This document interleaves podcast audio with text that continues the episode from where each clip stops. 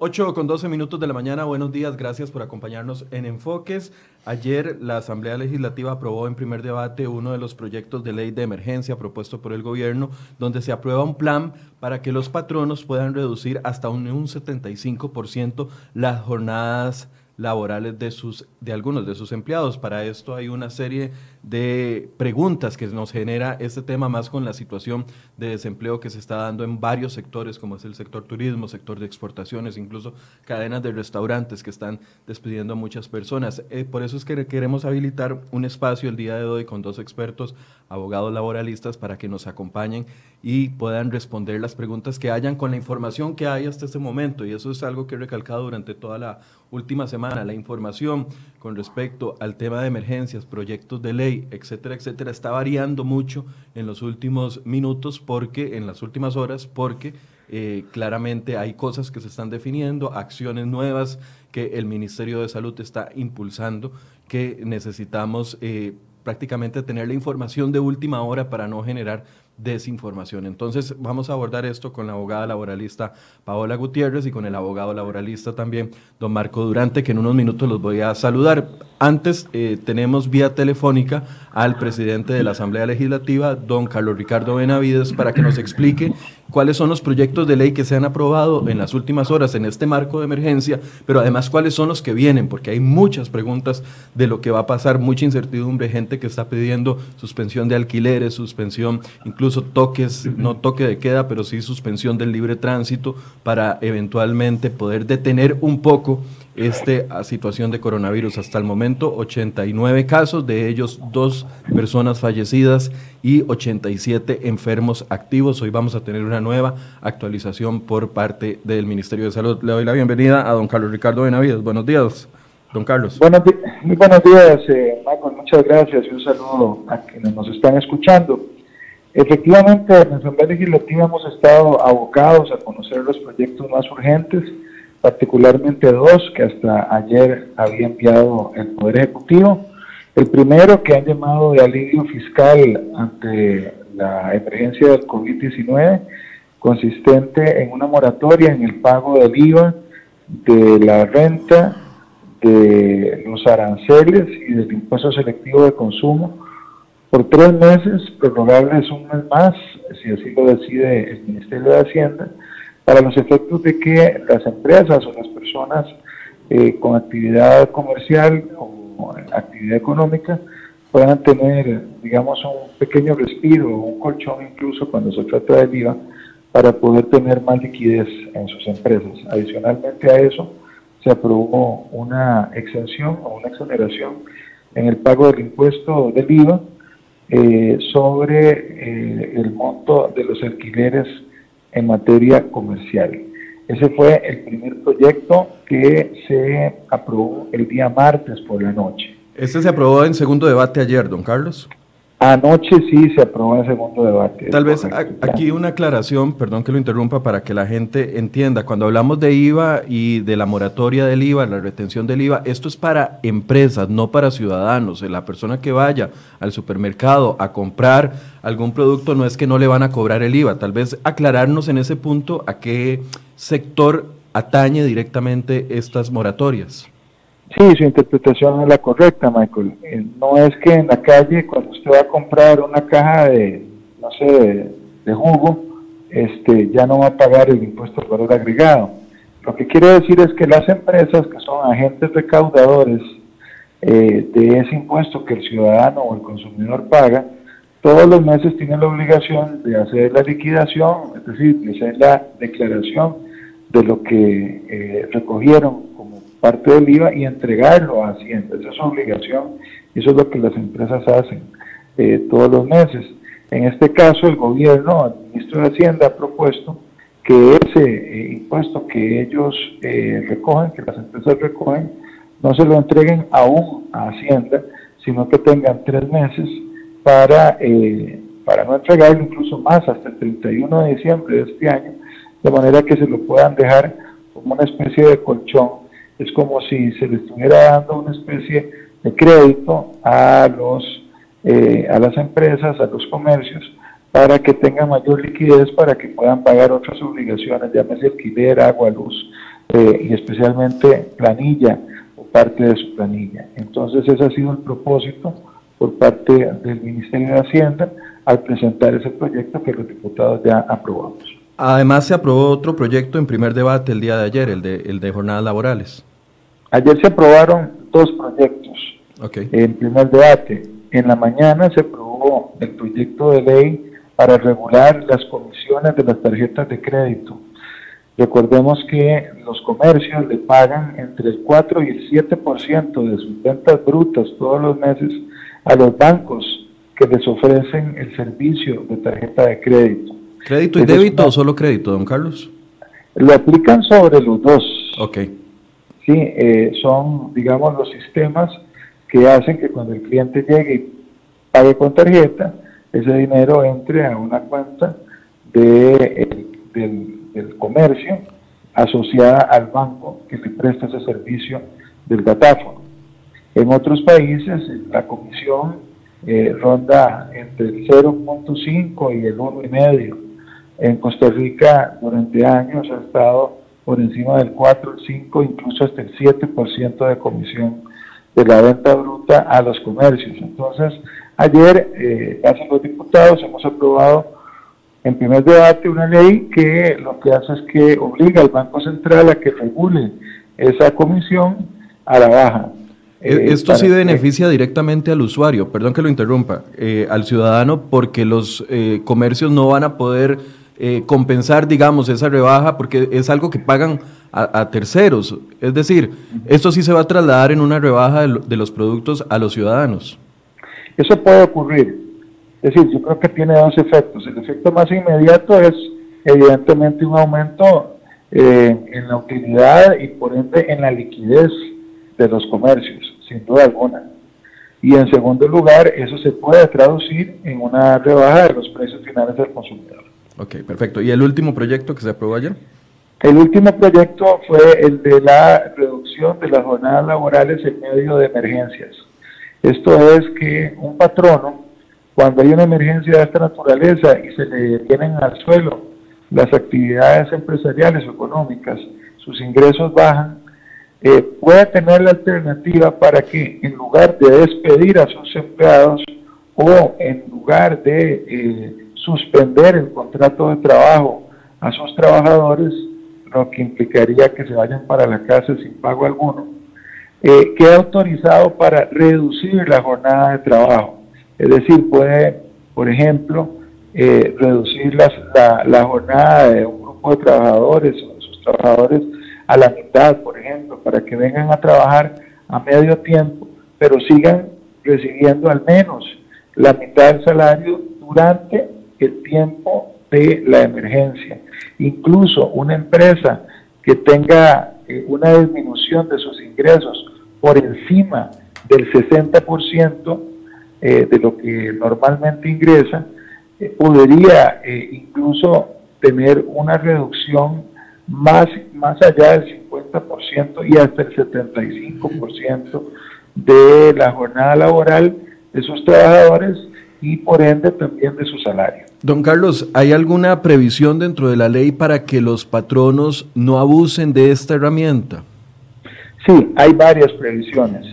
Eh, para comenzar, esa reducción se puede hacer de inmediato pero el patrono tiene la obligación dentro de los tres días siguientes de pedirle una autorización al Ministerio de Trabajo, en la que debe comprobar que efectivamente tuvo una disminución producto de la emergencia, a través de una certificación de un contador público autorizado o incluso a través de una declaración jurada ante un notario, pero el Ministerio de Trabajo se reserva la potestad de revisar si esos datos son ciertos, puede incluso ir a solicitar la documentación correspondiente al, al, negocio. Además, se establecen sanciones muy fuertes que van eh, desde los 450 mil colones hasta los 12 millones de colones para el patrono que miente, que introduce datos falsos o que usa como una triquiñuela esta autorización para dañar sin razón a sus eh, trabajadores. Una última pregunta, don Carlos. Eh, yo sé que le están dando prioridad a la agenda de proyectos del gobierno, pero hay otras iniciativas de diputados que buscan beneficiar de una u otra forma a la gente que está pidiéndonos desde hace varios días, lo vemos en los, en los comentarios de las transmisiones, pidiendo alivio para los alquileres, alivio directo para los créditos, eh, alivio directo para eh, el tema de el, el tema de, también de la libre circulación. Incluso ayer entró un proyecto de ley, entiendo, de, los diputados cristianos del bloque de Nueva República. ¿Esos proyectos cuándo se van a ver una vez terminada la agenda?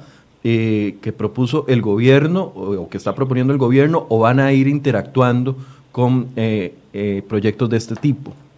Está el, Bien, el FCL también. Claro, la idea es ir conociendo iniciativas tanto del Poder Ejecutivo como iniciativas de las y los diputados.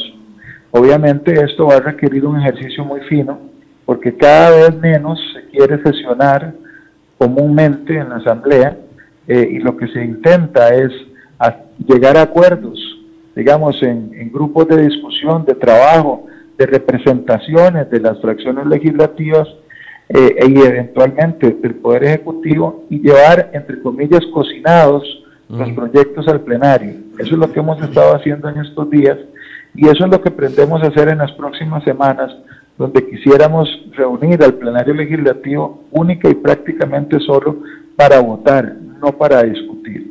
Es decir, la idea es discutir por fuera, hacerlo virtualmente, tener reuniones más pequeñas si es el caso de hacerlas de manera presencial y después eh, ir a aprobar los proyectos. Para esos efectos vamos a considerar, repito, tanto las iniciativas del Poder Ejecutivo como distintas iniciativas de partidos políticos o de compañeros o compañeras diputadas que ya han venido siendo presentados durante estos días y que tienen que ver con el Fondo de Capitalización Laboral o con el ROP o con, eh, digamos, moratorias en el pago de alquileres, etcétera. Todo eso está en la mesa. Lo mismo que el gobierno ha planteado ayer, eh, una opción o una voluntad de ellos de que la Asamblea les autorice tomar todo o parte de distintos préstamos y fondos que existían o que existen, que estaban destinados a ir a ser abono de la inmensa deuda eh, pública que tenemos, eh, especialmente con entidades eh, en, distintas partes, y más bien tomar esa plata para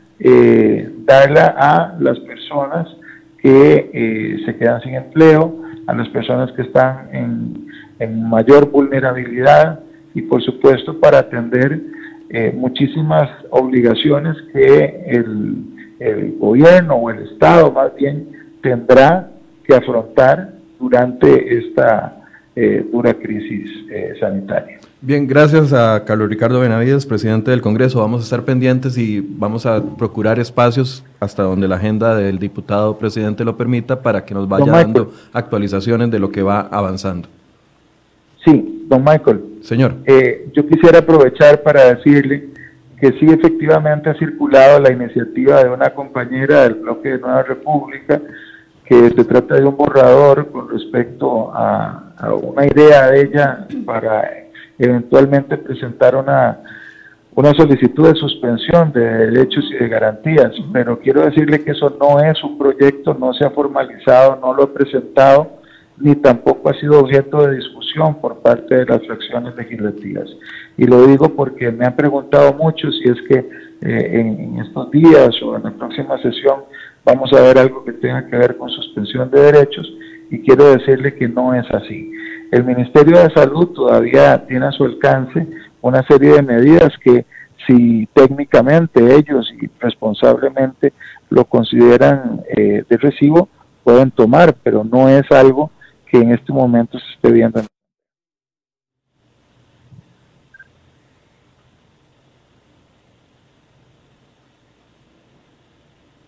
Don Carlos, lo escuchamos, perdón, tuvimos una pequeña interrupción. ¿Quedó donde usted dijo el Ministerio de Salud todavía tiene a su alcance?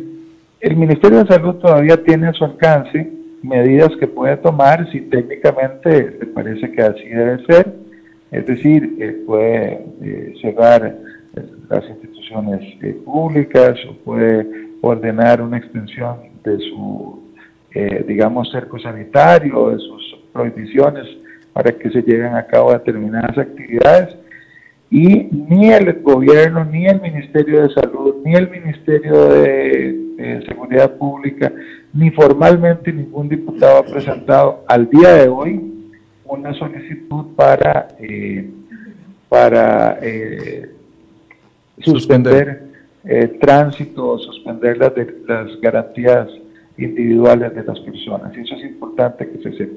Ok, muchas gracias, don Carlos. Lo vamos a estar llamando en los próximos días para tener más actualizaciones. A la orden, con mucho gusto. Saludos.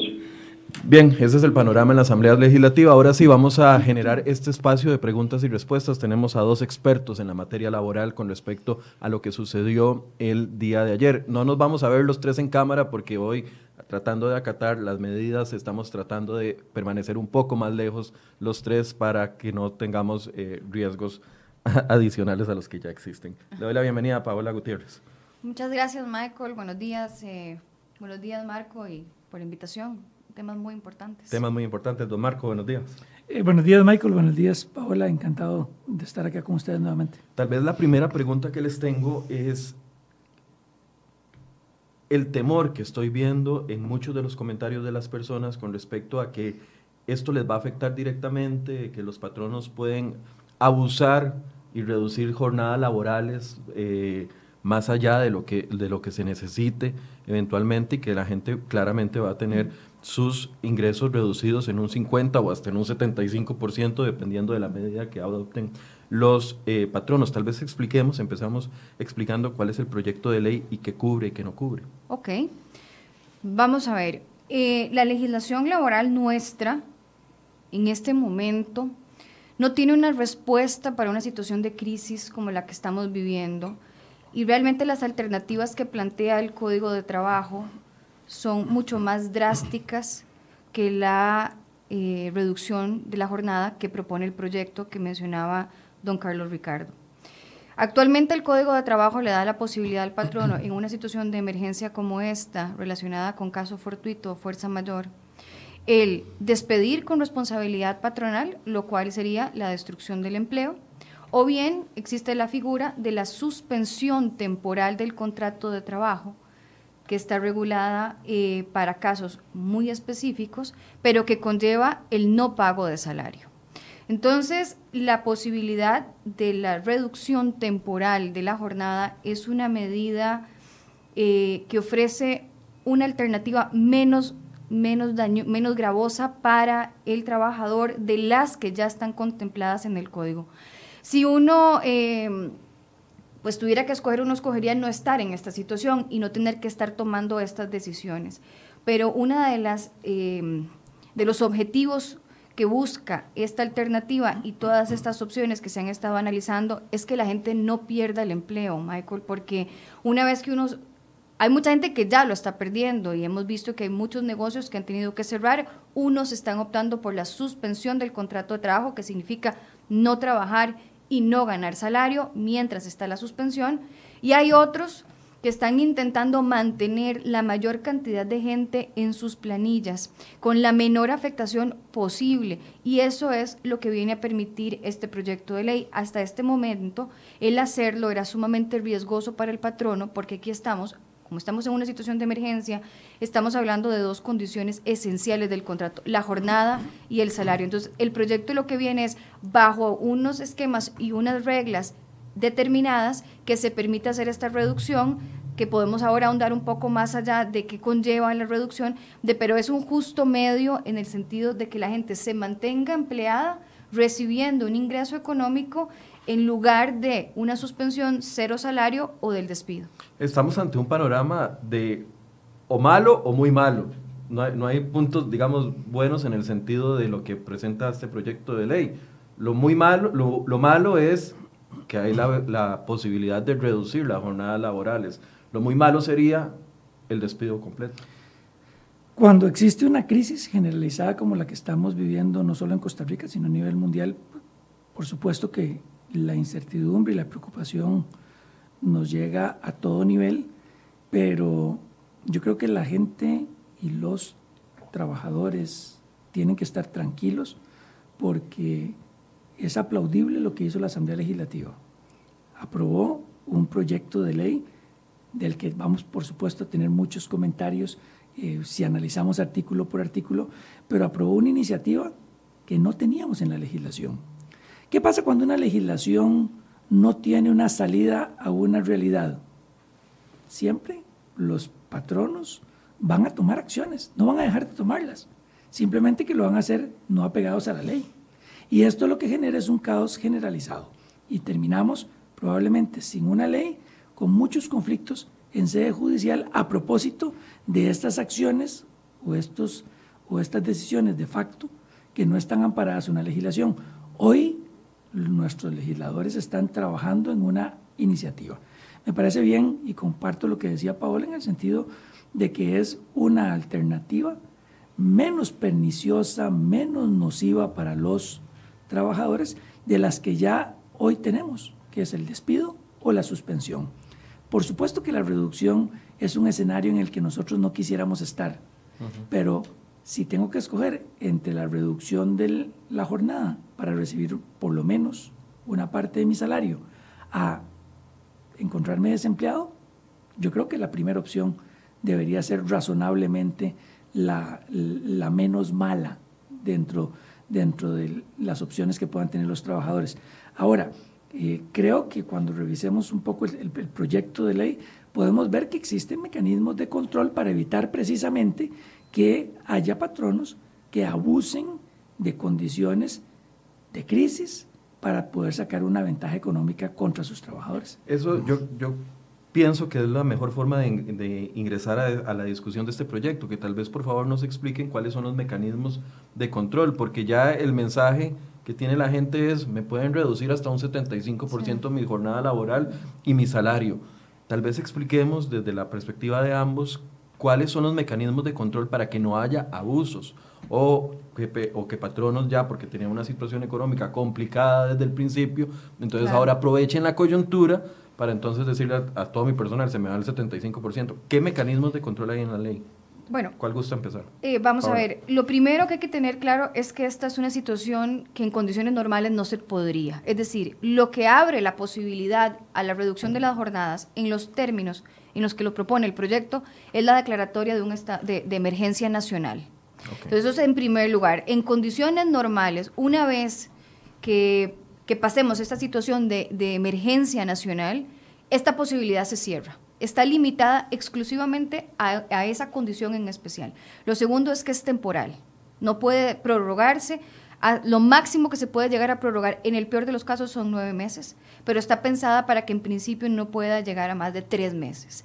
Pero además, hay un control por parte del Ministerio de Trabajo, que eso podemos verlo como algo positivo y podemos verlo como algo negativo y ahora podemos abordar por qué. Y digo que negativo porque esto va a significar que en las condiciones actuales y económicas del país el Ministerio de Trabajo reciba una avalancha de solicitudes y el Ministerio de Trabajo tiene que autorizar la reducción de la jornada. El patrono que quiera implementar esta medida lo puede hacer, pero necesita pedir autorización al Ministerio de Trabajo.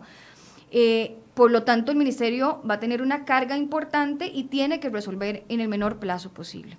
Otra de las situaciones que también permiten mantener protección de los derechos de los trabajadores es que en caso de que el patrono aplique la reducción de la jornada y el Ministerio de Trabajo le niegue la solicitud, no se la autorice, el patrono tiene ocho días para pagarle a los trabajadores el salario que dejaron de recibir mientras tuvieron la jornada reducida y regresar a las jornadas completas.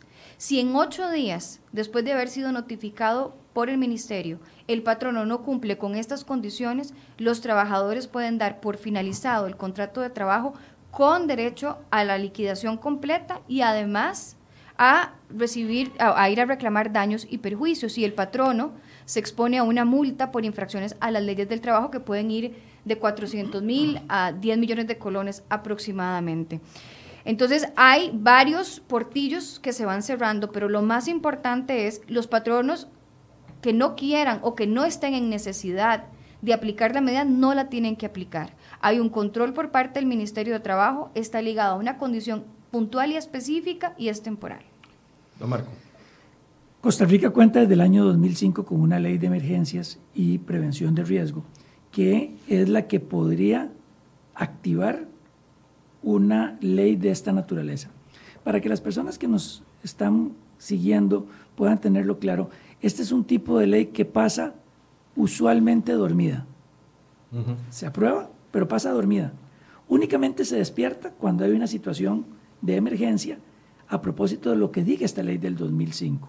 Entonces, es una ley que no va a tener efectos permanentes. Dos, tenemos que entender también que los efectos de reducción de las jornadas de trabajo son temporales, precisamente porque entendemos que una condición tan esencial del contrato de trabajo como es la jornada no puede ser reducida unilateralmente por el patrono, sino es que tiene una razón objetiva para hacerlo, que sería, a propósito de esta ley, esta condición de pandemia. Entonces, la posibilidad es suspender por un tiempo prudencial. Ahora lo decía bien Paola, son tres meses, pero podría extenderse hasta un máximo de nueve meses esa reducción de la jornada de trabajo. Después, ¿cuáles son los mecanismos para evitar que exista algún tipo de abuso por parte de patronos? Hay mecanismos preventivos y hay mecanismos correctivos. ¿Cuáles son los mecanismos preventivos? El control de aprobación. Cuando yo, patrono, quiero optar por una reducción de la jornada de trabajo, tengo que seguir un procedimiento que es ante la eh, Dirección de Inspección del Trabajo, o bien si en la empresa yo cuento con una organización sindical o si cuento con eh, la decisión colectiva de los trabajadores para que firmemos, donde no hay un sindicato, firmemos un arreglo directo, ya no es la inspección la que va a entrar a jugar, sino es otra dependencia, que son el, el, Departamento de Organizaciones Sociales del Ministerio de Trabajo, la que va a hacer ese control de lo que se apruebe colectivamente. Pero en los dos casos hay un control previo de parte del Ministerio de Trabajo. Y dos, hay controles a posteriori o controles ex post, que son aquellos en los que se puede determinar que si un patrono abusó de esta oportunidad que da la ley y generó un beneficio cuando no tenía las pérdidas que habla la ley, o dos, utilizó este procedimiento para generar una, una condición de discriminación, para dar dos de los cinco ejemplos que da la ley, o el proyecto, perdón, en estos casos hay la posibilidad de que los trabajadores no solamente puedan reclamar los daños y perjuicios y los salarios que dejaron de percibir por la diferencia entre lo que se les pagó y lo que se les tuvo que haber pagado, sino que además los patronos se vean expuestos a una infracción por eh, violación a las leyes laborales. Estos son los dos controles que hay. Entonces, si nosotros nos enfocamos en que el Ministerio de Trabajo va a hacer un buen control previo y que además los patronos están expuestos a sanciones a posteriori, creo que debemos de ver que al fin de cuentas la ley cumple un buen objetivo y genera algunos, algunas formas de control y contrapeso para aquellos excepcionales casos de abusos. Para entender bien el proceso, y ya casi vamos a comenzar a responder las preguntas que nos están llegando, ya tenemos bastantes preguntas por parte de ustedes, pero para entender bien el proceso, entonces, el patrono hace el estudio a nivel interno de su compañía, toma la decisión de que una parte o todo su personal le va a reducir la jornada, toma la decisión unilateral y manda al Ministerio de Trabajo la solicitud. Así es. Mientras que está la solicitud del Ministerio de Trabajo, él puede aplicar la medida. Sí, de hecho, se aplica la, la ley permite proyecto de ley. Pero, sí, estamos hablando del proyecto de ley, nada más para aclararle a la gente, porque ayer se aprobó en primer debate, falta un segundo debate y ahí es donde quedaría ya como una ley. Exactamente. Bueno, una vez publicado, perdón, en la diario oficial La Gaceta. El proyecto de ley lo que señala es que el patrono cuando cumple las condiciones que básicamente es estar ligado a una reducción en sus ingresos por la situación de emergencia nacional, puede aplicar, comunicar a sus trabajadores la reducción, a partir de cuándo va a empezar a, estar implementada y cuál va a ser esa reducción, si va a ser de un 50, un 30, eh, un 60, lo que corresponda. Y tiene, a partir de ese momento en que implementa la medida en el centro de trabajo, tiene tres días para solicitar la autorización al Ministerio de Trabajo. Lo que tiene que presentar el patrono eh, es una declaración jurada señalando que efectivamente por la situación de emergencia nacional tiene una reducción en sus ingresos que tienen que ser como mínimo de un 20% respecto al mismo mes del año anterior. Es decir, por ejemplo, habría que comparar los ingresos de marzo 2019 versus los ingresos de marzo 2020 y que haya una reducción de al menos un 20%. O presentar una certificación de contador público. Ahora bien, el ministerio a partir de ahí tiene que resolver y comunicar. Hay dos opciones, que el ministerio acepte y autorice o que el ministerio considere que no se cumplen los requisitos mínimos o las condiciones mínimas para esto. Eh, los negocios, que esto es algo que Marco y Michael eh, han, ha estado preocupando mucho a mucha gente, es el cierre de negocios por una orden sanitaria. Todos los bares, eh, hay algunos gimnasios, diferentes sectores que están viéndose afectados, que tienen que cerrar por esto. La ley prevé esa situación también para darles un alivio en menor tiempo y, y, lo que señala es que en esos casos, cuando hay una orden de cierre, el patrono lo que tiene que hacer es simplemente acreditar esa orden el ministerio para que se dé la autorización. Es decir, mucho más rápido que tener que ir a comprobar la disminución en los ingresos. Y creo que eso es importante tomarlo en consideración, el hecho de que es unilateral, y se puede implementar, pero está sujeto a una autorización. Si el ministerio no da la autorización, el patrono tiene la obligación en ocho días, a partir de la notificación de esa resolución final, de volver a, colocar jornadas completas y pagar las diferencias salariales. dos comentarios que quería hacer a esto que Pablo estaba diciendo. El legislador está entendiendo que la reducción se estaba haciendo de facto al punto que aprobó un transitorio, el segundo, que dice que los patronos que ya aplicaron la reducción sin que haya ley, una, una reducción que sería ilegal hoy, tienen el plazo de tres días para que una vez publicada la ley puedan ponerse a derecho. Esto es un dato interesante y que puede servir para aquellos que ya como una medida desesperada dijo, yo voy a reducir jornadas, pero no pedí permiso, ¿qué hago? Bueno, la ley da un transitorio 2 para esta alternativa. Es decir, los que ya lo hicieron van a tener que ir a control del Ministerio de Trabajo y si no, eh, el Ministerio de Trabajo no aprueba porque no cabe dentro de los presupuestos que establece la ley, entonces tendrá ocho días para, bueno, tiene que restablecer la jornada inmediatamente y ocho días para dar los salarios caídos. Exacto, pero lo interesante es que para los que ya lo habían aplicado, lo habían aplicado sin una norma que se los autorizara y esto los exponía a una infracción a las leyes laborales.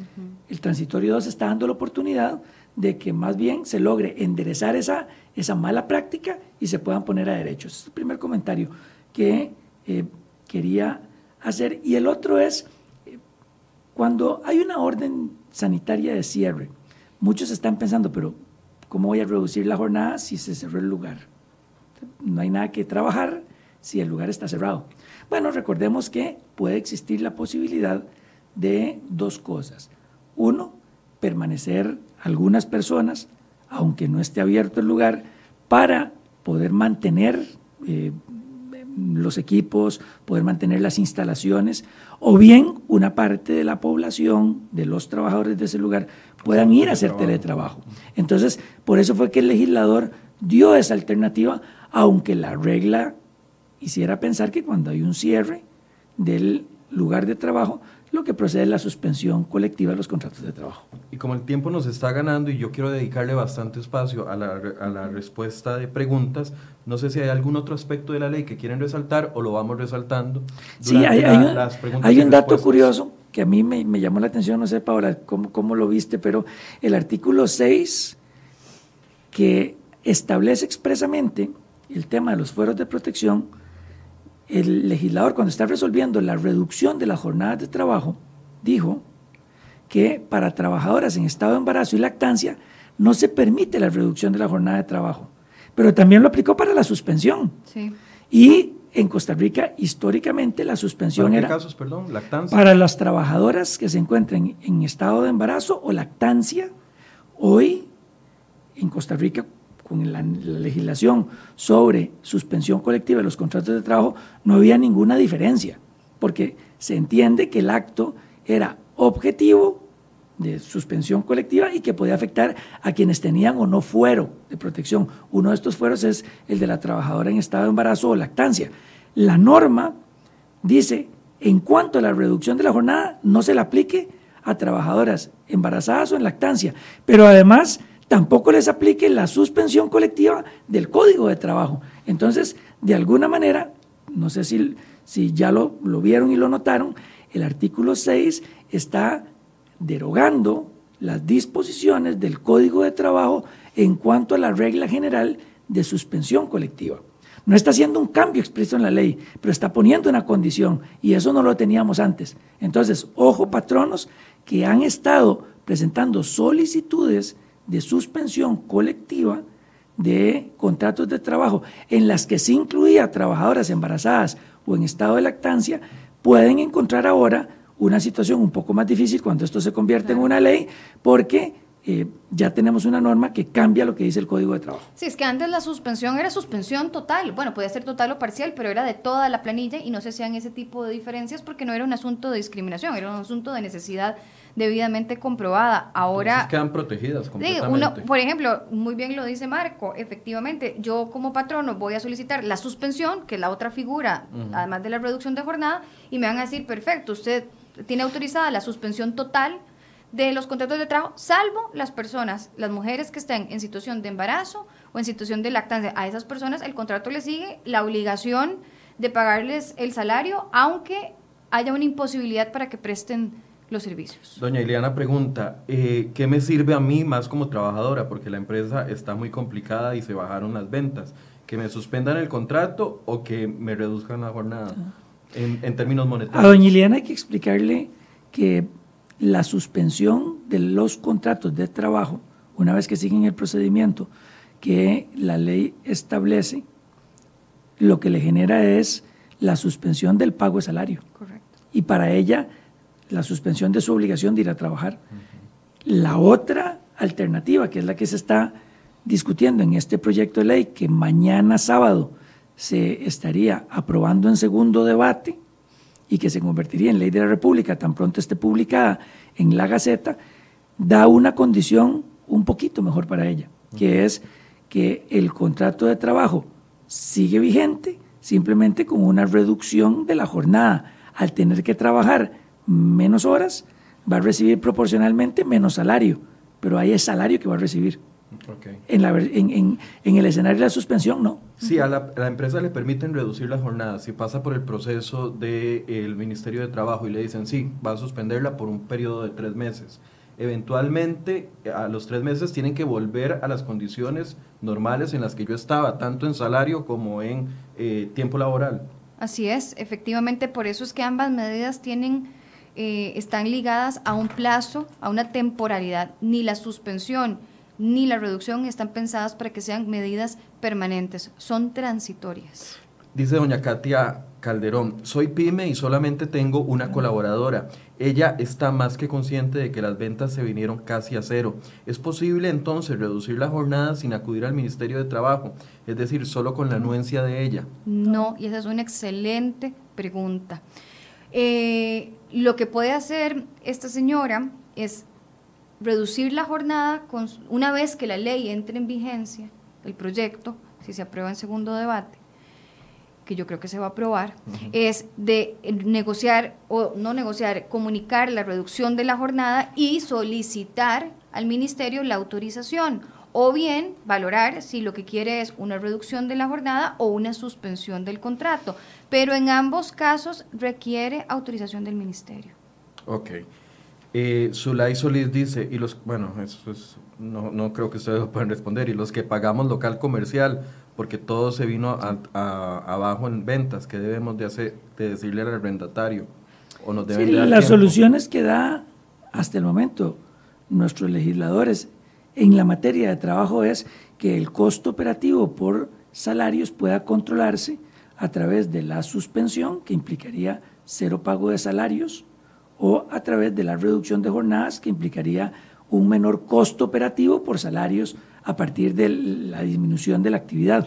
Pero lo de los Sí, no, y había una, esto es un tema que por lo menos... Pero había una iniciativa de que en algunos casos se pudiera em, negociar el tema del pago de alquileres en situaciones excepcionales. Pero esto no está dentro de esta ley. Pero no tiene nada que ver con el tema laboral. Ahora, entonces les, les volteo la pregunta. Doña, doña, ¿cómo se llamaba? Doña Zulay dice, no tengo para pagar el local. Dentro del cálculo que ella hace por la reducción de ventas, entonces puede demostrar de que se le vinieron abajo las ventas, no tiene que pagar el local porque si no pierde el punto de venta, etcétera, etcétera. Y ahí entonces sería como qué feo decirlo, como una ventaja para ella en el sentido de que puede no, demostrar... con, con, lo, con lo que señala el, el, el proyecto. El proyecto lo, lo, que le pediría a doña Zulay es que demuestre que en marzo del, 2020, del 2019, si en ese momento ya tenía su negocio, sus ingresos eran mayores a los que tiene ahora.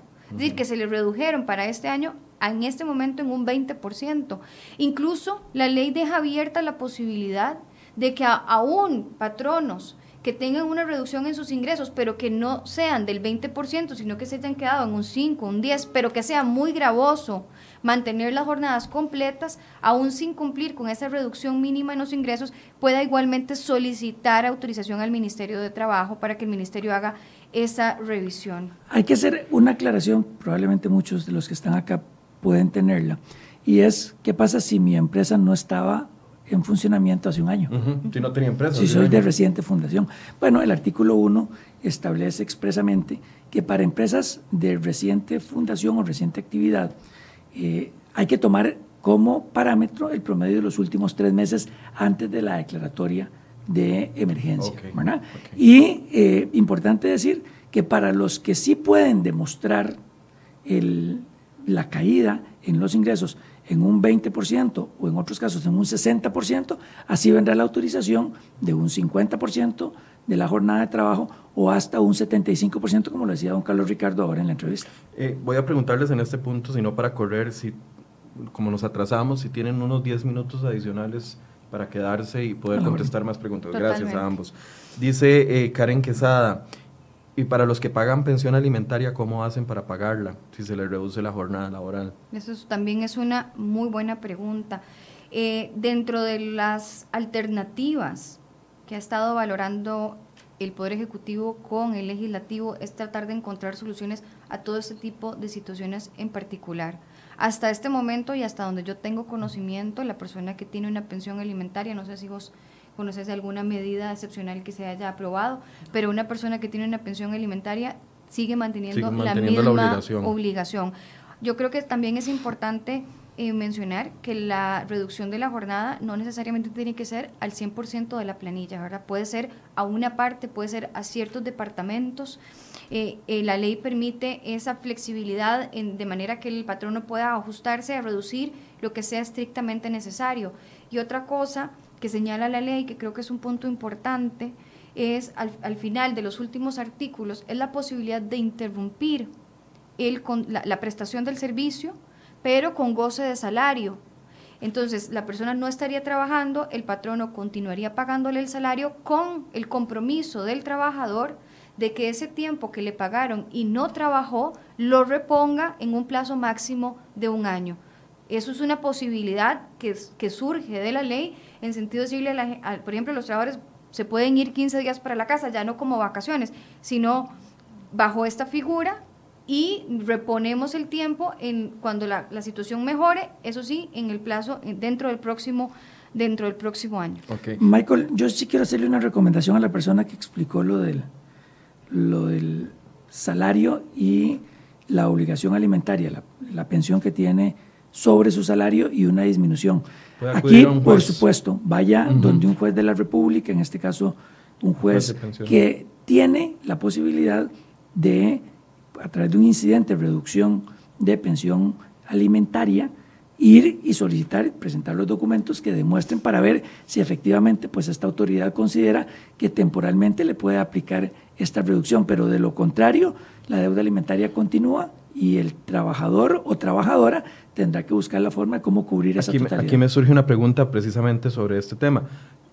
A ver, si a mí me reducen la jornada laboral, el patrono tiene que hacerme una notificación formal eh, escrita para decirme, eh, le vamos a reducir la, la, jornada laboral a este tiempo en específico, a estos días, eh, para que la persona pueda utilizarla para demostrarle al juez de que le redujeron la, la, jornada laboral. Michael, la norma no lo exige, pero hay buenas prácticas que usted como patrono tiene que seguir. Y una de estas buenas prácticas se basa en el principio de buena fe. Usted debe de informarle a su trabajador cuál es la decisión que usted está tomando. Entonces, nosotros le hemos recomendado a todos nuestros clientes que lo primero que se hace es entregarle a los trabajadores una carta donde se explica la decisión que está tomando la empresa, donde se le explica que se está iniciando con el trámite de suspensión colectiva, cuando de suspensión colectiva se trata, y aquí vamos a hacer después un, un comercial sobre una errónea interpretación de cuándo era que se podía ah, sí. presentar esto, pero eh, volviendo al punto, una vez que yo le entrego la nota al trabajador, nosotros recomendamos que el patrono se deje de parte del trabajador un recibido con un lugar, un correo electrónico, un teléfono donde se le pueda localizar. En todo caso, si no se le entregara, eh, va y presenta el incidente ante el juez de pensión alimentaria y él tendrá la forma de verificarlo. Exacto, exacto. Eso va a ser una potestad, pero va a ser un poco más complicado. Sí, más Incluso complicado. el trabajador ahí es donde podría pedir una constancia que se haga eh, explicar la situación que está viviendo el trabajador. Pero lo segundo es, después de que usted hizo y le entregó al trabajador este comunicado, haga un, un, una comunicación oficial general para que los trabajadores conozcan cuál es la situación que la empresa y en qué etapa está. O sea, aquí estamos partiendo de la buena por fe, supuesto, tanto por del supuesto. empleado como del trabajador. Michael, en la mañana hacían una, ah, me hacían una pregunta que creo que es importante eh, mencionar. La gente decía, ahora mi patrono me va a reducir la jornada a la mitad o a un 75%, la va a reducir en un 75% para que yo gane menos y liquidarme después pagándome una liquidación que sería mucho menor a la que me correspondería ah, con sí. el salario actual. Entonces es como, ah, qué vivos, me van a reducir, van a esperar unos meses y me van a afectar y me voy a ir con la liquidación afectada. Y la ley prevé eso, el legislador, lo, la ley no, el proyecto, perdón, uh -huh. el proyecto previó eso y entonces señala en un artículo claramente que si, a un, si un trabajador es despedido, el cálculo de su liquidación se hará con el salario que tenía antes de la reducción. Entonces, de lo contrario, esta medida no se puede utilizar como forma para que el patrono eh, tenga que pagar menos por la liquidación laboral, porque se utilizará el salario que se tenía, el salario promedio que se tenía antes de la reducción de la jornada. Tenemos decenas de preguntas, les voy a pedir que contestemos sí. lo más rápido posible para eh, tratar de abordar. Vamos a ir, maratón todos juntos colaborando. ¿Qué pasa con los pagos a la caja del Seguro Social a la hora de la reducción de los salarios? En el caso de suspensión se suspenden, en el caso de la reducción se paga en la parte proporcional y ayer en la tarde la Junta Directiva de la Caja Costarricense del Seguro Social aprobó una disminución de hasta un 75% del salario eh, de mínimo presumptivo. Uh -huh. ¿Qué pasa si el trabajador, dice Luis Rodríguez, si el trabajador es el que no quiere ir a trabajar por miedo a la pandemia y pide al patrono suspensión temporal o reducción de la jornada? El patrono no está en crisis económica, pero tampoco quiere hacer caso omiso al clamor de uno de sus empleados. Eh, Luis, en ese caso, si es una solicitud que plantea el para un caso particular, es una situación que pueden negociar. Yo lo que le diría es planteelo por escrito. El patrono no está en la obligación de aceptar, pero podrían negociarse esas condiciones porque no sería por imposición patronal. Ahora, si siente que está en una situación de riesgo, la caja tiene habilitada una incapacidad especial para situaciones de personas que sin síntomas puedan eh, estar eh, propensos a tener la enfermedad. Entonces también esa es una opción. Recuerdo en este punto una pregunta que le hicieron a la ministra Yanina Dinarte, que estuvo ayer, la ministra de Trabajo, antier, ya no recuerdo qué día, y le decían, eh, una persona que trabaja en limpieza dentro de un centro comercial y se sentía muy vulnerable porque tiene que estar en contacto con los servicios sanitarios, con la limpieza del piso, etcétera, etcétera. Pedía opciones, en ese momento la ministra no había presentado el proyecto de ley. E, en ese panorama, en ese panorama mismo? podría, o sea, si es el trabajador el que lo está solicitando, lo podría negociar con su patrono. Existe la posibilidad que mencionaba ahora de hacer una interrupción con goza de salario con la obligación del trabajador de proponer posteriormente uh -huh. ese tiempo pagado. Y insisto, existe la posibilidad de que solicite una incapacidad si califica dentro de la incapacidad especial que aprobó la Junta Directiva hace poco en la caja. Esa incapacidad se pediría directamente en la caja, no a través de, un centro médico. Se necesita una orden sanitaria para lograr demostrar que es una persona que aunque no tiene síntomas está en riesgo, tiene que pasar en aislamiento provisional, pero la caja la tiene habilitada. La, la condición es que no necesariamente el trabajador tiene que estar enfermo, sino es una medida de precaución. Dice Rebeca Jiménez sobre pensiones alimentarias. ¿Cómo haría el papá de mi hija? Paga pensión, aparte tiene otra familia y le bajaron a medio tiempo su trabajo para el sector turístico. Lo primero que tiene que cumplir es con las medidas impuestas por un juez para que no tenga después un problema de un posible apremio. Y después, ante eso, ir y presentar algún tipo de incidente de disminución de pensión alimentaria por la condición en la que se encuentra. Buena pregunta esta. ¿Esto afectaría a nuestro aguinaldo? Nos solicitaron voluntariamente permisos sin goce de salario. A ver, la, la reducción de la jornada afecta el salario, la suspensión del contrato de trabajo afecta el salario. El aguinaldo. Eh, perdón, el aguinaldo. Eh, y si hay una negociación con el patrono de cualquier otra naturaleza que pueda llegar a significar una disminución en los ingresos salariales afectaría el, aguinaldo. Dice Gloria Navas, ¿y las, las sanciones cómo se tramitarían? Sí, las sanciones se tienen que tramitar por el capítulo 15 del Código de Trabajo que habla de las infracciones a las leyes laborales. El Ministerio de Trabajo presenta una eh, demanda, para hablarlo en términos sencillos, contra el patrono por infracción a esta ley específicamente o a una norma laboral. Ok. Vero Méndez, ¿cómo sabemos nosotros, los empleados, que a nuestro patrono le aprobaron efectivamente por parte del Ministerio de Trabajo la reducción de la jornada? Eso es, muy, eso es una muy buena pregunta. Eh, el patrono tiene la obligación, en caso de que no le acepten la solicitud, de regresar inmediatamente a las jornadas eh, completas. Eh, la ley no prevé la obligación del patrono de tener que comunicar a los trabajadores, pero se entiende de la obligación de tener que volver a instaurar las, las condiciones anteriores a la reducción. Si no lo hace, era lo que explicaba Marco antes, de que se expone a una demanda por infracciones a las leyes de trabajo, daños y perjuicios, salarios caídos, etcétera. Entonces, el patrono tiene la obligación de, de, volver a las jornadas normales y eso obviamente conlleva una comunicación a los trabajadores. Y de todas formas, el trabajador siempre puede ir a hacer la consulta de inspección respecto de su patrono en cuanto a la condición en la que se encuentra la solicitud y si fue autorizado o no. Aquí recuerdo que hay un chat eh, por parte del Ministerio de Trabajo. Voy si Federico puede o si no, tal vez nuestro compañero Josué Alvarado que busque la página del Ministerio de Trabajo y pongamos en los comentarios la dirección correcta ahí a mano derecha en la parte de abajo hay un chat que está pidiéndonos el Ministerio de Trabajo que viralicemos para que ustedes puedan hacer todas las consultas específicas en el Ministerio de Trabajo, Marco.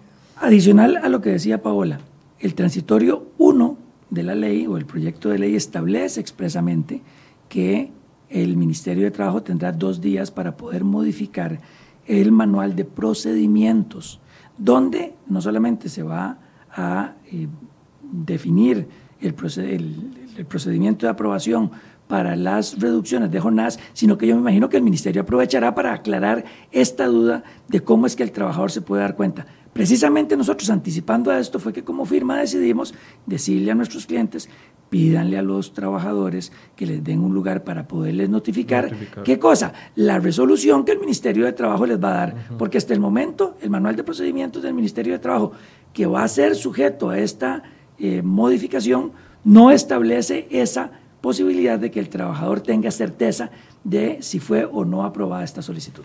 Wanda Cuña pregunta, vamos a ver cómo nos va con esta. Quiero saber si el pago de la hora es en base a la orden patronal o al salario base. Yo ah, no, entiendo la pregunta. A ver, eh, puede ser que ella tenga un salario compuesto entre comisiones, salario base, etcétera. Entonces, ya tengo otro, otra parte del mensaje. En caso de que la gente que gana por comisión y no se les paga ni el salario base no, no.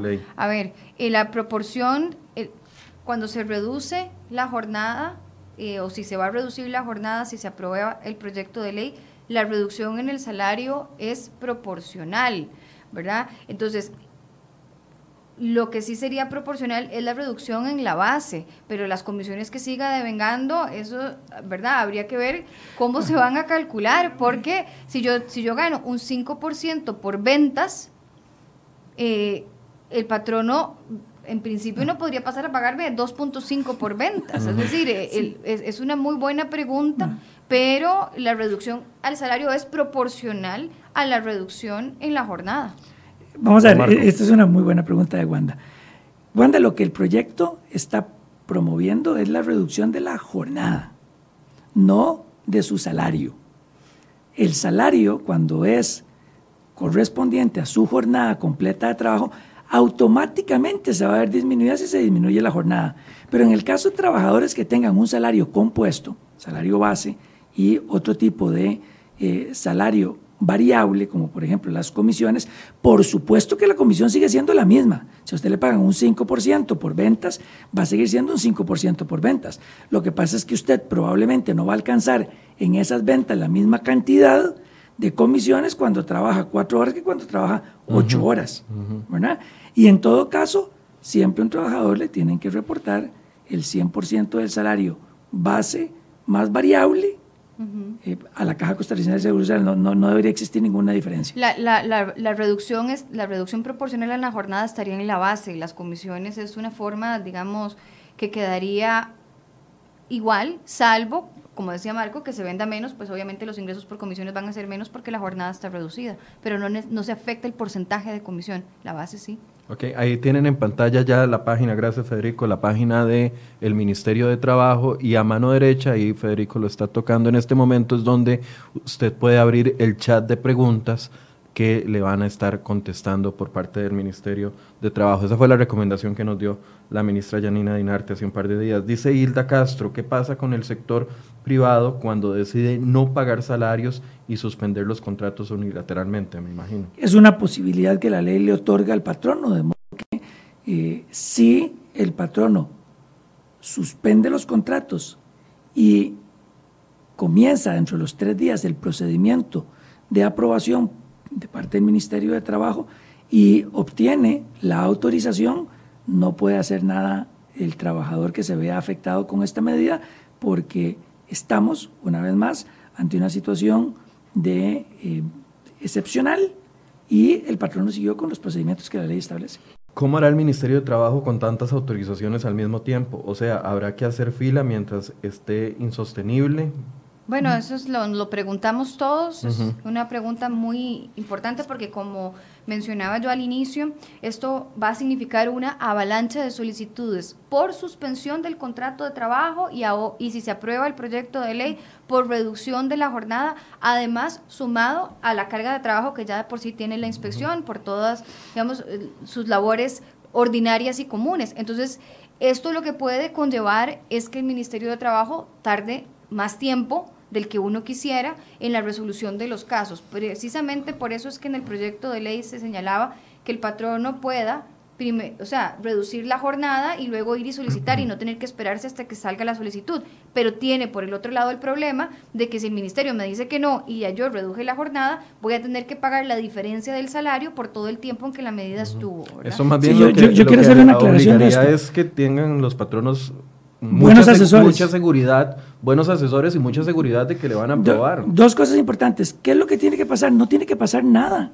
Es decir, yo, patrono, tomo la decisión, dependiendo mi condición, de si suspendo colectivamente los contratos de trabajo o aprobada ya este proyecto, si reduzco. Y en los dos casos no necesito permiso previo del Ministerio de Trabajo. Y esto es importante que quede claro el Ministerio de Trabajo lo que hace es un control ex post. El Ministerio lo que hace es verificar que tanto para la suspensión como para la reducción se están cumpliendo con todos los requisitos que establece la ley, Por eso, con las consecuencias, por supuesto. Muy seguro porque si no de ahí la importancia, un problema de ahí la importancia de tener buenos asesores que les expliquen a los patronos o si no se va a hacer vía asesoría que el Ministerio de Trabajo en esa página explique muy bien qué es lo que hay que hacer para no colocarnos en la posición que ahora explicó bien Paola, que es que yo lo hice mal y entonces me veo después con consecuencias de esa mala acción. Carlos Ricardo Benavides hablaba de, multas de hasta 12 millones de colones. Sí, es que las multas, de acuerdo con el Código de Trabajo, van este, desde un salario base hasta 23 salarios base.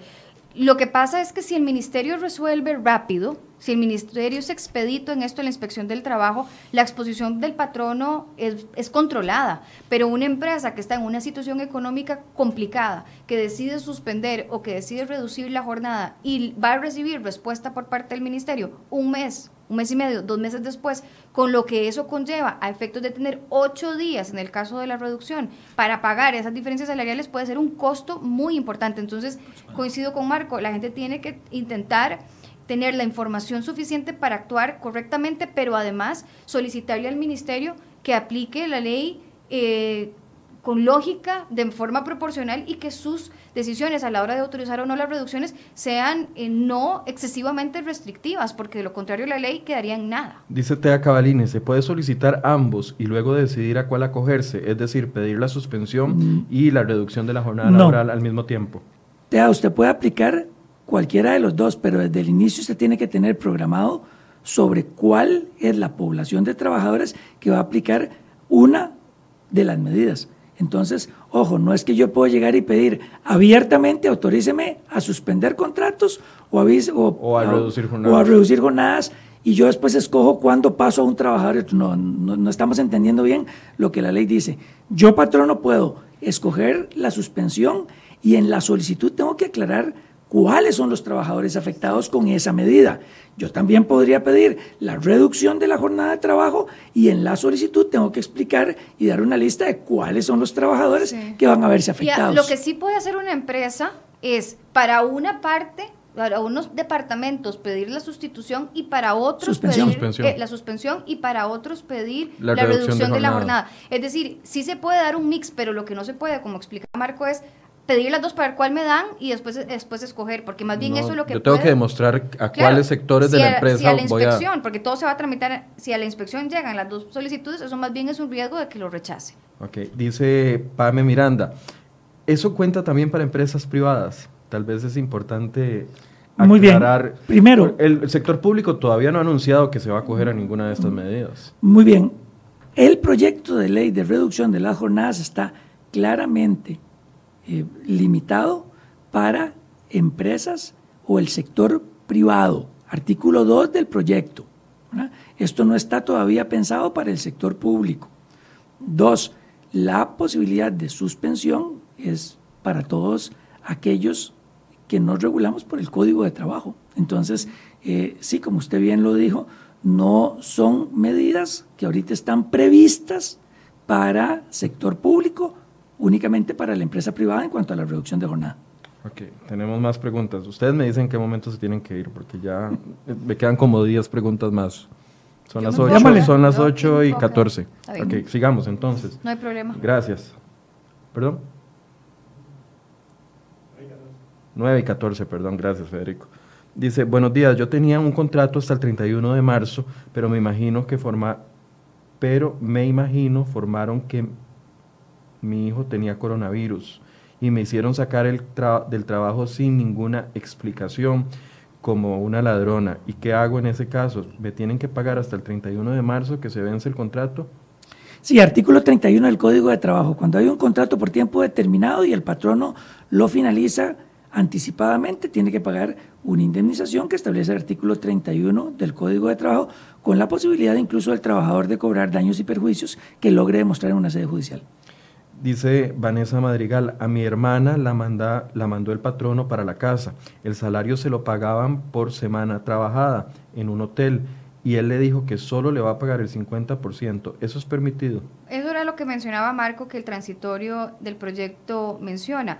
Dada la necesidad y la urgencia de sectores, por ejemplo, como el turismo, hay patronos que han tenido que tomar la decisión de hacer reducción a pesar de que el proyecto todavía no está en firme, no ha sido aprobado ni publicado. Entonces, en esos casos, lo que tendría que hacer el patrono es, una vez aprobada la ley, ir y solicitar la autorización en el ministerio. Hay, ya se está haciendo y, y, como digo, hay, hay empresas que lo tuvieron que implementar, pero tiene un riesgo hasta que la ley no esté aprobada. Gisela Hernández nos pregunta algo muy, muy interesante. ¿Qué pasa para el sector privado con la gente que más bien está teniendo que trabajar más? porque se han incrementado las ventas en supermercados, por ejemplo. Sí, estas personas lo que van a tener derecho es a pedir el pago de jornada extraordinaria si están trabajando fuera de su jornada de trabajo. Por lo demás, continúa su contrato normal y corrientemente. Dice Natalia Ogal, ¿de dónde puedo encontrar el formulario para la solicitud de reducción de la jornada? Tal vez explicarles el proceso en el que va el, proyecto de ley. La ley lo que señala son aspectos generales, o el proyecto de ley lo que señala son aspectos generales, pero en el último de los transitorios, en el segundo y último de los transitorios, se indica que eh, el Ministerio de Trabajo tendrá que elaborar el procedimiento ya un poco más específico y en detalle de cuáles van a ser los pasos que los patronos tienen que seguir para gestionar la autorización. El Ministerio de Trabajo podría elaborar una eh, para agilizar el trámite un formulario para que los patronos lo completen. Ya lo hizo, por ejemplo, con el caso del teletrabajo. Ahora, a raíz de la pandemia, hizo un modelo de, de contrato de teletrabajo el, el, ministerio lo puede hacer, no es obligatorio que lo haga, pero dentro de las herramientas para la población sería una medida interesante. Sí, hay que esperar a que se apruebe en segundo debate y eventualmente se publique la ley para... Sí, que eh, si no me equivoco estaba pensado en, votarse mañana eh, sábado en segundo debate y ya luego eso, si es aprobado, pues quedaría pendiente de la sanción por parte del presidente y la publicación en la Gaceta. Esta es una pregunta que, que surgió mucho desde la, a inicios de semana en los comentarios. Dice, yo no tengo contrato, nunca lo firmé. Me dijeron bueno, primero eso, ¿qué pasa con las personas que no tienen un contrato? El Código de Trabajo es claro en decir que cuando una persona no tiene trabajo, la carga y la responsabilidad la tiene el patrono por no haber cumplido con lo que la ley no establece. Tiene contrato. contrato escrito, ¿verdad? Es que dijo todos los efectos. Ah, perdón.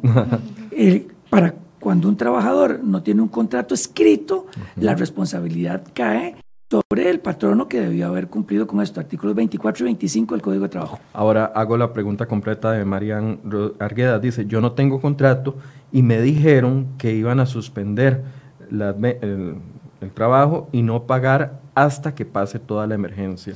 Sí, eso, eso no se puede hacer, eh, salvo que se logre la autorización del Ministerio de Trabajo por la suspensión colectiva que se vaya a hacer. Eh, patronos que han manejado estos procesos de una forma, digamos así, desordenada. Hay una posibilidad con la ley de, para el caso de la reducción, ponerse en orden. Si son suspensiones, no hay suspensiones que unilateralmente el patrón no pueda dictar. Cualquier tipo de suspensión tiene que ser autorizada a ex post por el Ministerio de Trabajo. Si no lo hace, lo que usted se está exponiendo es a que el trabajador después lo demande y pueda cobrar todos los eh, a título de indemnización lo que no se le pagó por salarios. hago un paréntesis aquí. El Ministerio de Trabajo, y lo dijo la ministra cuando estuvo aquí hace un par de días, está en proceso de actualizar el procedimiento para la suspensión del contrato de trabajo enfocado en el sistema, que, en, la situación de emergencia que tenemos ahora. Es decir, estamos ah, esperando que el ministerio establezca cuáles van a ser las nuevas reglas para que la suspensión el proceso sea mucho más expedito. Y ahí yo vi un borrador, Marco, no sé, me imagino que vos habrás visto eso o varios, en cuanto a ciertas obligaciones que se le estarían también eh, cargando al patrono en materia de seguridad social, que eso lo podríamos ver luego. Eh, con el tema de la suspensión, hasta este momento, la posición del ministerio, y lo dijo aquí la ministra, es que no puede darse la suspensión hasta que no haya autorización del ministerio. Para mí, eso es una interpretación incorrecta del Código de Trabajo, porque si uno lee los artículos del Código, lo que se concluye y se interpreta para mí, con meridiana claridad, es que yo puedo suspender y luego voy y pido autorización, como está planteado en el proyecto para la reducción de las jornadas. El ministerio ha tomado la posición de que hay primero que tener la medida aprobada para poder suspender, lo cual es un sinsentido. Entiendo que lo que el ministerio quiere es poner esas reglas de que se pueda primero suspender y después pedir el permiso para, digamos, en las nuevas, para agilizar. Pero para mí ha sido así siempre. Esto es una posición del ministerio, me parece equivocada. Sí, no creo que sea una posición oficial del ministerio. Creo que tal vez se pudo haber tratado de una simple y, un pequeño error en la interpretación de la ley, porque la ley es absolutamente clara y por eso fui enfático en una de las preguntas anteriores en que la suspensión no requiere de una aprobación previa del Ministerio de Trabajo. Lo que sí requiere es que posterior a la suspensión yo siga un procedimiento que el Ministerio me lo apruebe. ¿Qué pasa si un patrono hoy decide no acogerse ni a la suspensión del contrato ni al, ni al tema de la jornada laboral cuando esté disponible y simple y sencillamente despedir a todo el mundo. ¿En qué condiciones quedan esas personas? ¿Cuántos plazos, ¿Cuánto plazo hay para que le paguen sus eh, prestaciones? No existe en este momento ninguna variación en ese sentido respecto a lo que siempre ha sido la finalización del contrato de trabajo con responsabilidad patronal. Por más situación de crisis que tenga el patrono, por más bajas de sus ventas, la ley no lo releva de la obligación de tener que pagar en los casos de despido la liquidación completa y me refiero a aguinaldo proporcional, vacaciones pendientes de disfrutar, preaviso y auxilio de cesantía. La ley no prevé un plazo para pagar y la interpretación ha sido siempre que la obligación de hacer la cancelación es el mismo día que termina el contrato. Por un tema de práctica, es usual que se pague la liquidación con 15 días o con un mes después de finalizado el contrato. Ahora bien, dada la situación de emergencia que hay en este momento, el patrono podría negociar con el trabajador, si el trabajador está de acuerdo, hacer el pago de la liquidación en tractos.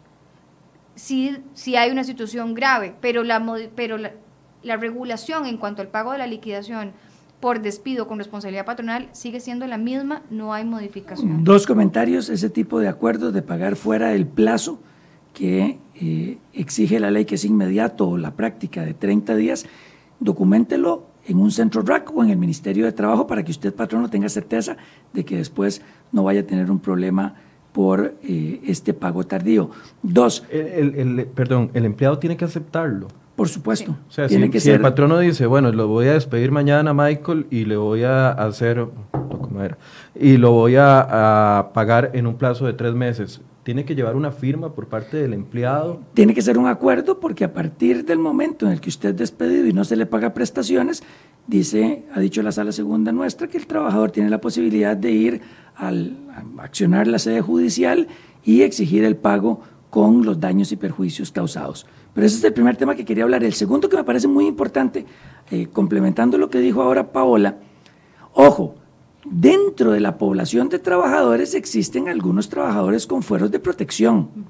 No se le ocurre a usted, patrono, que decide eventualmente despedirlos a todos, creer de que usted puede despedir a todos de la misma forma, incluidos los que tienen fuero de protección, porque no usted se está metiendo en un problema muy grave. Correcto. Usted tiene que ir necesariamente a un procedimiento ante el Ministerio de Trabajo para solicitar la autorización de quién, de quienes tienen fuera de protección. El mejor ejemplo de esto son trabajadoras en estado de embarazo y trabajadoras en época de lactancia. En ambos casos, si usted no pide ese permiso, usted se va a ver en problemas legales. Okay. Todo el mundo o muchas personas están haciendo preguntas sobre el tema de alquileres de locales, sobre la reducción en la luz, el agua y los servicios. Nada más recordarles que este proyecto de ley es específico para jornadas laborales. Y que nosotros somos laboralistas. Y que ustedes son laboralistas, correcto. Ya hay, nos decía don Carlos Ricardo Benavides, que hay algunas iniciativas que les van a, por ejemplo, lo del ROP, lo del adelanto del ROP, sobre la entrega del FCL que presentó eh, Karine Niño ayer, eh, entrega de, eh, FCL cuando hay suspensión de contrato laboral. Bueno, esas son ideas, todavía no está nada aprobado. Eh, también hay otra iniciativa de suspender alquileres. Bueno, esas son ideas que manejan los diputados, pero no están aprobadas en ningún proyecto en discusión en este momento. Hay que esperar a que suceda en los próximos días si los diputados toman la decisión o no de abordar estos proyectos de ley. Eh, un par de minutos a cada uno para que puedan hacer un cierre. Eh, gracias. Yo creo que en primer lugar hay que guardar la calma, hay que tomar el tiempo para analizar cada una de las situaciones que se presenten en el centro de trabajo, tanto por parte de patronos como por parte de trabajadores. La situación de emergencia que tenemos en el país y de alerta amarilla eh, abre las necesidades para poder resolver conflictos o situaciones que se estén presentando a nivel de las relaciones laborales, pero eso no significa que sea eh, justificado exponerse a contingencias y a tomar decisiones en el calor del momento sin prever que esto luego puede originar demandas laborales que vayan a empeorar una situación eh, económica para la compañía. Eh, creo que es importante buscar información en medios oficiales, asesorarse adecuadamente y buscar información también en el ministerio ha pasado que hay muchos fake news y sobre todo con el tema de laboral y creo que es importante mantener siempre eh, los canales de comunicación abiertos con los trabajadores, no solamente por un tema de prever o de evitar contagios en la empresa y mantener unas condiciones de higiene adecuadas para que la gente no se enferme, pero también para tratar de reducir al máximo posible los efectos económicos de esta situación, tratar de conservar el empleo hasta donde sea posible y estas opciones que ahora se están eh, analizando y el proyecto que se va a votar próximamente en segundo debate es una de esas tratar de evitar la destrucción del empleo, conservar las relaciones de trabajo, aunque sea con jornadas reducidas, el mayor tiempo posible. Ya teníamos una tasa de desempleo muy alta antes de que reventara esta situación y lo que no queremos es que en unos meses el, eh, tema de personas desempleadas eh, reviente en una situación aún peor. Don Marco. Hace dos años y ocho meses en Costa Rica aprobamos la reforma procesal laboral, la reforma más importante que nuestro Código de Trabajo había tenido desde su promulgación en 1943. Y esa reforma no incluyó situaciones como la de hoy. Costa Rica hoy no tiene legislación más allá del despido o la suspensión colectiva que deja sin salario a los trabajadores como alternativas para los patronos. Y por eso es que hay que felicitar la labor que nuestros diputados están haciendo, diputados y diputadas, para que se apruebe una nueva alternativa a los patronos de la reducción de la jornada. Por lo pronto, es importante que los patronos continúen tomando decisiones basadas en lo que la ley hoy les permite hacer. Comuníquenlo adecuadamente a sus trabajadores, documentenlo y a partir de ahí logren en la medida de lo posible eh, mantener esos empleos, darle la posibilidad a los trabajadores de continuar con un empleo para que después eh, pronto, esperemos, la economía logre regresar a sus condiciones normales y finalmente yo creo que eh, tenemos que volver al enfoque de empleabilidad, trabajo formal, trabajo decente de nuestros trabajadores. Esta es una época de crisis, ya hay una alternativa para poder atacar una más para los, para los patronos y yo espero que pronto tengamos esta ley ya promulgada y en acción para todos y todas los trabajadores y patronos. Bien, antes de despedirnos quiero darles un adelanto de las noticias, las principales noticias que traemos en la portada de cereoy.com el día de hoy. CR Hoy Noticias presenta las 5 del día. Bueno, y en medio de la emergencia mundial por el COVID-19 hay delincuentes que se aprovechan para vender mascarillas y medicinas supuestamente milagrosas que son claramente falsas. La Interpol decomisó 34 mil mascarillas falsas en todo el mundo. Además, ingenios azucareros tienen cerca de 6 millones de litros de alcohol listos para producir alcohol en gel, pero la Liga Agrícola Industrial de la Caña Laica dice que Fanal no les da el acceso para hacer el producto en medio de la emergencia sanitaria. Un reporte sobre esto en nuestra portada. Además, un costarricense vive eh, hace, desde hace un año con su esposa y su hija en Madrid, España. Sin embargo, narró a Cere hoy cómo se vive el encierro desde febrero que iniciaron y cuando inició la cuarentena en ese país. Un reporte en, esta, en nuestra portada. Además traemos una nota donde hacemos un balance de cómo se ha comportado el coronavirus en Costa Rica comparado con Italia, Italia y España, otros de los países más afectados por esta pandemia. Vea los resultados en nuestra portada. Y atención porque el Ministerio Público abrirá las investigaciones que sean necesarias, así lo anunció Emilia Navas, fiscal general, en caso de que se incumplan con las órdenes sanitarias emitidas por el Ministerio de Salud ante la emergencia que vive el país con COVID-19.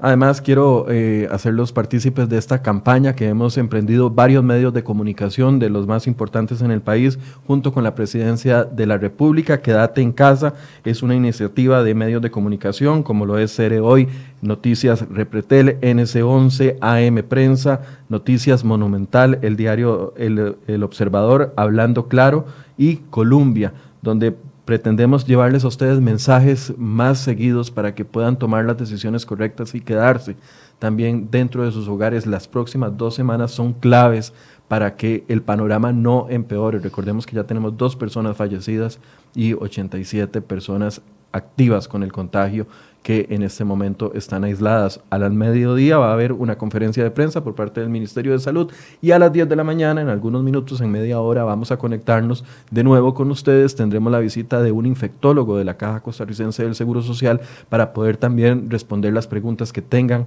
en en materia de salud. Muchas gracias a doña Paola y a don Marco por habernos acompañado. Muchísimas gracias. Gracias por la invitación en esta maratónica, que llevamos al aire mucho rato. Gracias a ustedes por su compañía y a las 10 nos conectamos de nuevo. Buenos días.